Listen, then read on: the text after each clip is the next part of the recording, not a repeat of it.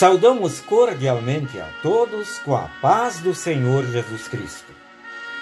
No livro de Provérbios, capítulo 3, versículo 1, lemos estas palavras: Filho, não esqueça os meus ensinamentos, lembre sempre dos meus conselhos.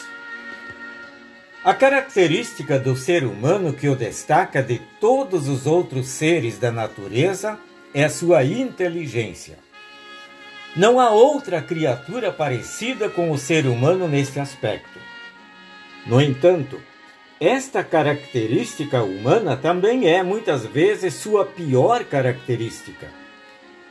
O ser humano, por exemplo, inventou o avião e o utilizou como arma de guerra. O ser humano inventou os computadores e inventou os vírus de computador. Ele inventou o comércio eletrônico e inventou os roubos por computador. Todos nós poderíamos aumentar esta lista de maus usos da inteligência humana. Às vezes acompanhamos pela imprensa grandes julgamentos em que promotores e advogados de defesa procuram mostrar a culpa ou a inocência dos réus. Dificilmente um dos réus se dispõe a abrir o coração para dizer a verdade. Provas técnicas são utilizadas para provar inocência ou culpa. A inteligência humana é usada para esclarecer ou encobrir os crimes.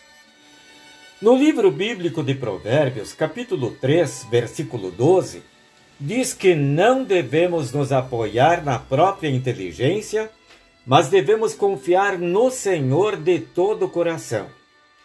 A inteligência humana é uma das maiores virtudes humanas e, ao mesmo tempo, pode ser um dos seus maiores problemas. Como evitar que ela nos engane? A resposta bíblica é: confie em Deus. Se a resposta de sua consciência pode causar o engano, busque apoio em Deus. Milhões de pessoas ao longo da história levaram este conselho a sério. O resultado da confiança ao final da vida foi a vida eterna.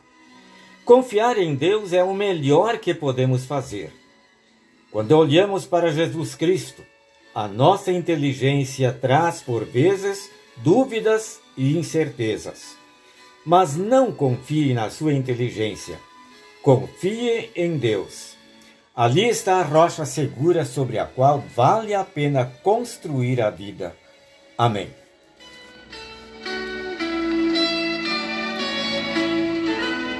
Oremos.